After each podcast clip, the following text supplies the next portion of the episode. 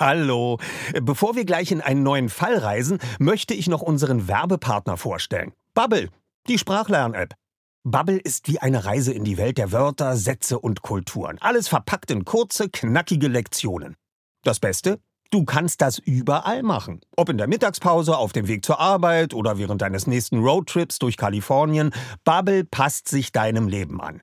Bubble bietet Sprachkurse in 14 Sprachen, von Englisch über Spanisch bis hin zu Norwegisch. Die App macht nicht nur Spaß, sondern ist auch echt effektiv. Du erhältst Zugang zu Sprachkursen, aber auch zu Lektionen, Podcasts, Spielen und mehr. Und weißt du, was das Beste daran ist? Bubble hat ein Team von über 200 Sprachexpertinnen und Experten, die sicherstellen, dass deine Lernerfahrung so realitätsnah wie möglich ist. Die Lektionen sind kurz und knackig, etwa 10 bis 15 Minuten und passen wirklich in jeden Terminkalender. Also, keine Ausreden mehr. Du kannst sogar KI-gestützte Spracherkennung und Erinnerungsfunktionen nutzen, um das Lernen genau nach deinen Bedürfnissen zu gestalten. Und natürlich haben wir auch einen Code für dich. Mit dem Code zahlst du Bubble für sechs Monate und erhältst zusätzlich weitere sechs Monate deines neuen Bubble-Abos geschenkt. Also, sechs Monate zahlen, ein ganzes Jahr lernen. Der Code ist die 3. Alles zusammengeschrieben. D-I-E-D-R-E-I. Einlösen kannst du den Code auf bubble.com slash audio. Dort bekommst du auch weitere Infos. Die packen wir dir auch in unsere Show Notes. Gültig ist der Code bis zum 29.02.2024. Also, wenn du dein nächstes Abenteuer mit einer neuen Sprache starten willst, probier Bubble aus. Und wir starten jetzt nach Rocky Beach. Passend dazu kannst du direkt eine Englischlektion starten. Viel Spaß! Die drei Detektive. Drei Fragezeichen. Wir übernehmen jeden Fall. Erster Detektiv Justus Jonas. Zweiter Detektiv Recherche Bob Andrews. Das bin ich. Das stimmt. Sind meine geschätzten Hörer und Miträtsler auch schon soweit? Die drei Fragezeichen Hörbuchreihe. Eine Auswahl aus den Klassikern der Buchreihe ungekürzt eingelesen von Family and Friends. Das sind Sprecherinnen und Schauspielerinnen, die immer, oft, schon lange nicht mehr oder gerade eben bei Hörspielproduktionen der drei Fragezeichen dabei waren und oder mit der Serie anderweitig verbunden sind. Die Reihe orientiert sich nicht an der Chronologie der Buchklassiker, sondern folgt dem Prinzip Lieblingsstory. Jetzt im Interview Andreas Fröhlich, der uns unter anderem erzählt, was die drei Fragezeichen und der Karpatenhund zu seiner Lieblingsgeschichte macht. Ja, hallo. Hier ist ähm, Andreas Fröhlich, der Sprecher von Bob Andrews. Und ich bin hier gerade im Studio und habe ähm, noch nicht ganz, aber fast ganz, heute ist der zweite Tag, äh, den Karpatenhund eingelesen. Warum hast du dich für die Folge Der Karpatenhund entschieden? Der Karpatenhund war ich glaube, eins der ersten drei Fragezeichen Bücher, ähm, was mir untergekommen ist. Im Bücherbus in Klado in, in, in Berlin gab es bei uns nämlich keinen kein, kein Buchladen in Klado, sondern es gab einen Bücherbus, der fuhr dann immer vor und hielt im Topeliusweg in der Finnenhaussiedlung. Und da durfte man dann einmal in der Woche hingehen und sich Bücher aussuchen. Und da entdeckte ich eines Tages in der Jugendbuchabteilung ganz hinten im Bus die drei Fragezeichenbände. Und da gab es, glaube ich, vier oder fünf Bücher und darunter auch den Karpatenhund. Und der Karpatenhund gefiel mir damals deswegen so toll. Erstmal fand ich das Design großartig. Schwarze, schwarzer Buchrücken und dann eben wirklich irgendeine so irre Zeichnung alle von Eiger Rasch damals schon. Das merkte man, das war so ein, ein Handstrich, ähm, so wie sie zeichnete. Es war sehr besonders.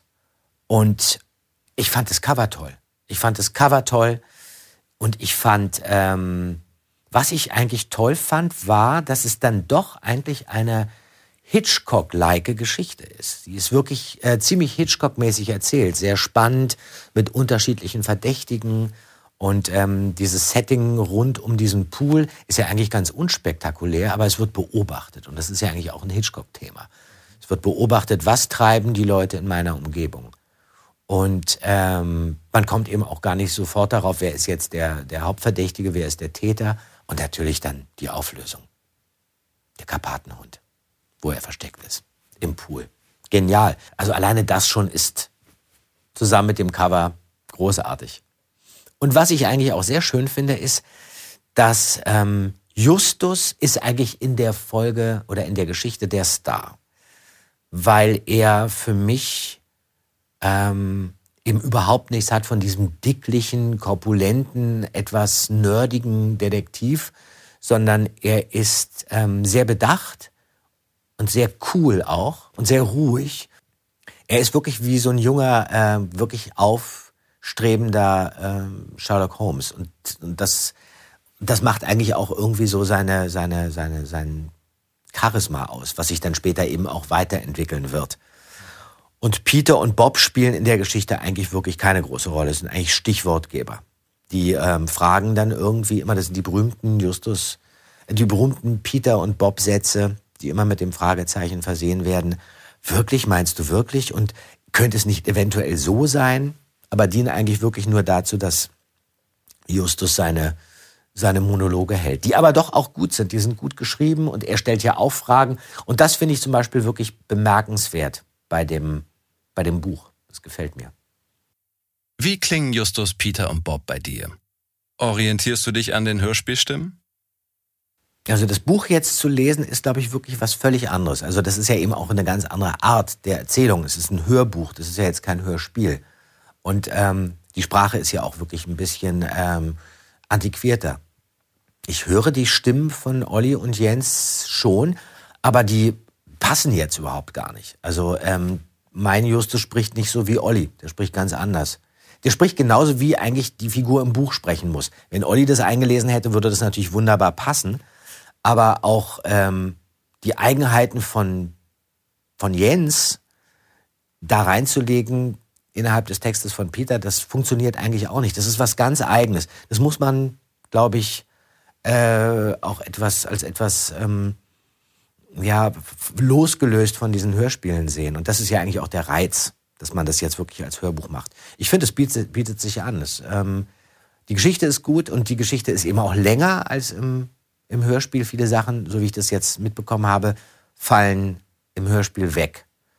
Denn die früheren Hörspiele waren ja auch nicht länger als 45 bis 50 Minuten. Und das ganze Buch jetzt hier wird zweieinhalb Stunden, drei Stunden ungefähr. Sogar noch länger. Nee, ich habe da, sobald man das Buch liest, hat man die Stimmen ähm, auch gar nicht im Ohr. Dann sucht man sich einfach eigene Stimmen, eigene Diktion. Und ich weiß auch, dass zum Beispiel Fenton Prentice, Fenton Prentice wird gesprochen von Hans Hessling. Und Hans Hessling ähm, kennt man eben auch wirklich noch so aus den, aus den 40er Jahren als tapferes Schneiderlein in den ersten ähm, Märchenverfilmungen, die dann so im Kino liefen. Und auch eine ganz eigene Stimme. Und mein Fenton Prentice klingt völlig anders, der klingt viel tiefer. Ähm, hätte ja auch nichts gebracht, äh, Hans Hessling jetzt nachzumachen. Das wäre, ähm, liegt mir dann nicht in dem Augenblick. Ich muss das so machen, wie ich das in dem Augenblick spüre, wie, wie, wie die Bilder entstehen. Die akustischen Bilder, die einzelnen, der einzelnen Figuren. Hast du in Der Karpatenhund einen Lieblingscharakter? Ich finde Justus sehr interessant. Also ich finde Justus interessant, weil er eigentlich so ganz straight ist und weil er auch wirklich so, so klar ist und irgendwie keine äh, Skurrilitäten hat, sondern wirklich eher wirklich ein richtiger, richtiger Detektiv ist. Ich finde Fenton Prentice äh, gut. Den finde ich ähm, als Figur toll. Er ist ja auch der Auftraggeber. Mrs. Bugel finde ich natürlich großartig.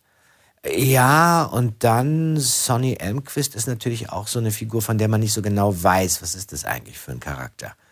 Und er ist ja eigentlich auch jemand, ein moderner Mensch für die 70er Jahre, Mitte der 70er Jahre. Was ich ganz furchtbar finde, ist dieses permanente darauf rumgereitet, dass seine Haare nicht gekämmt ist und er sich anscheinend nicht so häufig wäscht. Aber das war eben auch noch so die Zeit der Gammler, ne? also wo man dann die Leute mit den langen Haaren, die Hippies, die fand man dann eben nicht so toll, was ich echt wirklich hammermäßig finde. Es ist also wirklich, da ist die Geschichte sowas von spießig und ja, aber es ist eben Zeitgeist.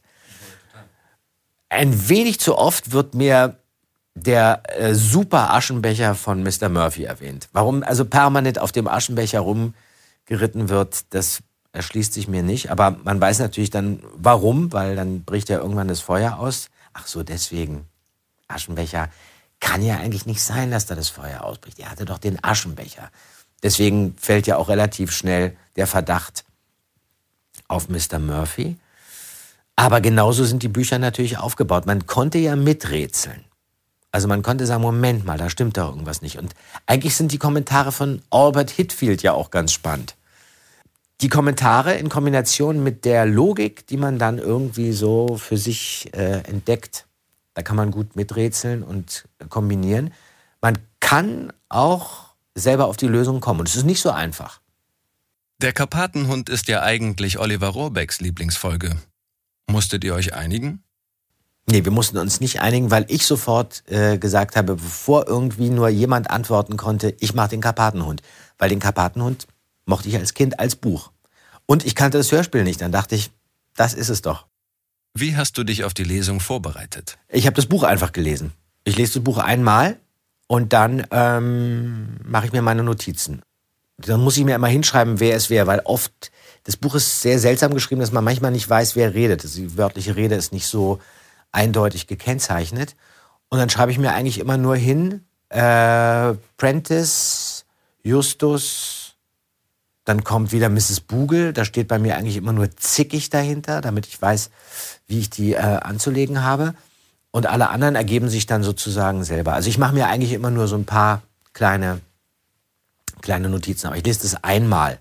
Einmal und dann muss ich es aber so lesen, dass dann Bilder auftauchen. Also ich muss die Räume sehen. Ich muss sehen, ah, okay, hier ist das oberste Stockwerk, da ist der Pool, da wohnt Mrs. Bugel, da wohnt Mr. Äh, Murphy, dann kommt noch äh, Mrs. Chalmers, auch völlig falsch ausgesprochen. Wie du mir erzählt hast, im Hörspiel ganz anders. Chalmers. Chalmers heißt es ja eigentlich. Und dann habe ich ähm, eigentlich ein klares Bild. Dann weiß ich auch, ah, okay, hier ist die Kirche, hier geht's rüber zur Kirche, da ist der Pfarrer, Justus ist dann da drin. Ich muss das sehen. Ich muss das sehen, was da passiert. Und dann kann ich das auch vorlesen. Dann weiß ich, ah, okay, das passiert jetzt. Das baut auf dieser Sache auf. Die Polizisten kommen da rein. Und dann kann ich das eigentlich lesen. Gibt es weitere Aussprachenpatzer im Hörspiel? Alex Hassel. Ich lese natürlich Alex Hessel, aber dann heißt es plötzlich, der heißt gar nicht Alex Hessel. Der heißt Alex Hassel. Da waren wir eben auch wirklich äh, 13, 14, als wir das aufgenommen haben. Sehr, sehr klein. Und da war es ja sowieso immer schwierig mit englischen Aussprachen. Mr. Smith. Ganz schlimm. Mr. Smith konnte dann einer sagen, aber der nächste meinte Mr. Smith. Ja, es heißt nicht Smith, es heißt Smith. Ganz schlimm ist ja bei den James Bond Filmen. St. John Smythe gibt es da so einen Bösewicht, der heißt St. Smythe. Es muss im Synchronstudio äh, furchtbar gewesen sein. Weil einer irgendwie immer versagt hat. Das wurde ihm dann ganz oft vorgesprochen. Und das wurde uns mit Sicherheit von Frau Körting auch ganz oft vorgesprochen, was wir alles, wie wir es richtig auszusprechen hatten. Aber Frau Körting neigt auch manchmal dazu, die Sachen falsch uns vorzusprechen. Da muss man immer genau aufpassen. Nee, Frau Körting, jetzt haben Sie es aber gerade falsch vorgesprochen. Das ist jetzt, das heißt, nee, das heißt so und so. Dann sagt sie immer, ja gut, sprecht ihr es ihm vor. Und dann machen wir es falsch. Und dann, sowas passiert natürlich. Hand aufs Herz. Wie viele Bleistifte hast du während der Lesung zerbrochen? Kein einziger. Nein, ich habe mich überhaupt nicht aufgeregt. Ich war ganz ruhig. Wenn ich jetzt einen gehabt hätte, einen Bleistift, hätte ich vielleicht an einer Stelle den Bleistift leicht angebrochen. Aber das ist ja hier Pillepalle. Wie fandest du die Idee mit dem Schlafwandeln? Aber das finde ich eigentlich toll, muss ich sagen. Finde ich großartig.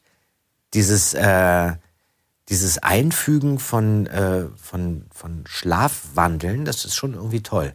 Also, das ist ja eigentlich auch das prima Großartige bei den drei Fragezeichen, dass man plötzlich so sich mit Worten beschäftigen muss, die man gar nicht kennt als Jugendlicher. Somnambul, was ist denn das eigentlich? Dann wird einem das erklärt. Man konnte bei den drei Fragezeichen ja immer was lernen. Und dann eigentlich auch dieser kleine Exkurs bei Professor Dr. Barrister und seiner Professorin oder der Professorin Arbeiter. Arbeiter. Die ist toll, und die erzählt ja auch wirklich interessante Geschichten. Also so ein bisschen so plaudert aus dem Nähkästchen, was es alles so äh, für interessante Vorkommnisse und Geschichten zu erzählen gibt rund um äh, Somnambule, die dann plötzlich äh, irgendwo aufwachen und die tollsten Sachen angestellt haben.